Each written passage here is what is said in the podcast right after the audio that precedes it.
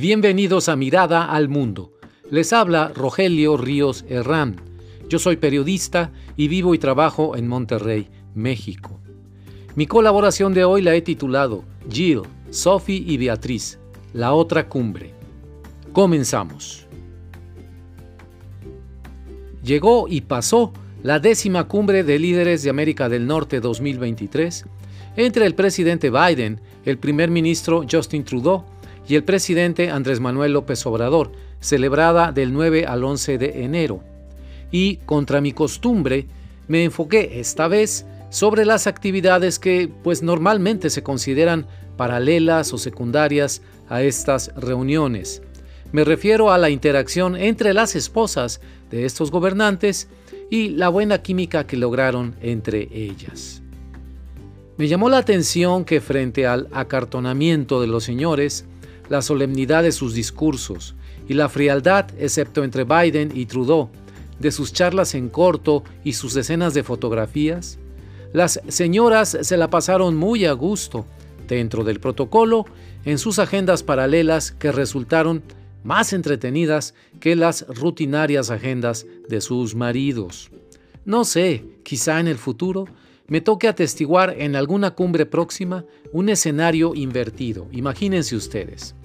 Mientras las mujeres gobernantes se aburren con tanta solemnidad y discursos elogiosos, sus esposos se dedicarían relajadamente a actividades culturales, visitas a museos y eventos como jornadas de lecturas y visitas a campos deportivos, más cerca del corazón de la gente que las grandes estrategias geopolíticas. Puede ser que incluso al final de la dura jornada se reúnan los señores a jugar dominó o póker. Por lo pronto, la señora Jill llegó el domingo 8 de enero por separado de su marido.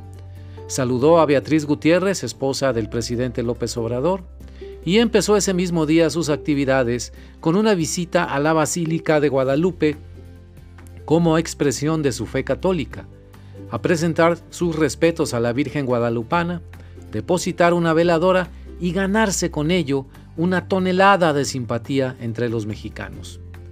En los días siguientes, Jill acudió a una reunión con mujeres participantes en los programas de empoderamiento de mujeres y niñas, promovida esta reunión por la Embajada de Estados Unidos aquí en nuestro país, y cuyos integrantes forman parte de los objetivos de política exterior norteamericana. Los directivos de la NFL México, me refiero a la National Football League, la llevaron a la señora Jill al campo en donde promueven juegos de Tochito NFL, en donde ella conoció a jugadoras como Diana Flores, la coreback de la selección femenil de Tocho Bandera, y observó las actividades de los deportistas.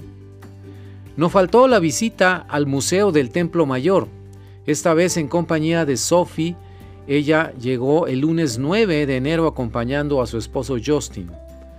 Después de un evento protocolar en Palacio Nacional, acompañadas por Beatriz Gutiérrez.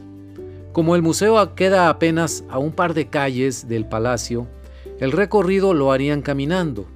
Jill cambió sus zapatos de tacón por un par de cómodos tenis para descansar los pies. Al regreso a Palacio, a otro evento protocolario, se volvió a calzar los tacones. La señora Sophie, la canadiense, graduada en comunicación y reportera y conductora de televisión en Canadá, lucía radiante en los eventos formales y relajada en los momentos informales con Jill y Beatriz. Recordemos que Sophie es la más joven de las tres mujeres.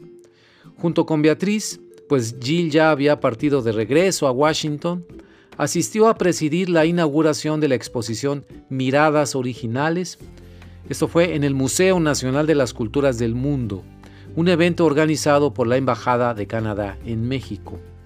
En dicha exposición, la artista plástica Citlali Aro rinde homenaje a 12 mujeres indígenas de Canadá y México que luchan por los derechos de las comunidades indígenas. La señora Beatriz fue la anfitriona y por lo que se vio, logró una buena relación con Sophie y Jill, por lo menos como se ve en las fotografías, mucho más cordial que la relación entre los señores Joseph, Justin y Andrés Manuel. En este terreno, particularmente en este terreno, la señora Beatriz le sacó bien la chamba, como solemos decir aquí en México, le sacó bien la chamba a su marido. Tanto en el caso de Canadá como el de Estados Unidos, recordemos, el empoderamiento de mujeres y niñas forma parte de sus objetivos y de la estrategia de política exterior, y son políticas activas. En México, por el contrario, hay mucho, pero de veras mucho trabajo por hacer en ese sentido, pese a la existencia de una política exterior feminista emitida desde el año pasado, desde el 2022, que además de su lanzamiento no parece formar parte de la visión estratégica del gobierno mexicano, en los hechos, no en las palabras. Así que llegó y pasó la décima cumbre de líderes de América del Norte, pero esta vez se la robaron tres mujeres. Sin ellas, no sé qué estaríamos reportando que no fuera de tono solemne, acartonado y repetitivo de tantas y tantas cumbres anteriores. Así que gracias Jill, Sophie y Beatriz por salvar la fiesta. No me cabe la menor duda, el futuro de América del Norte está en manos de sus mujeres. Muchas gracias.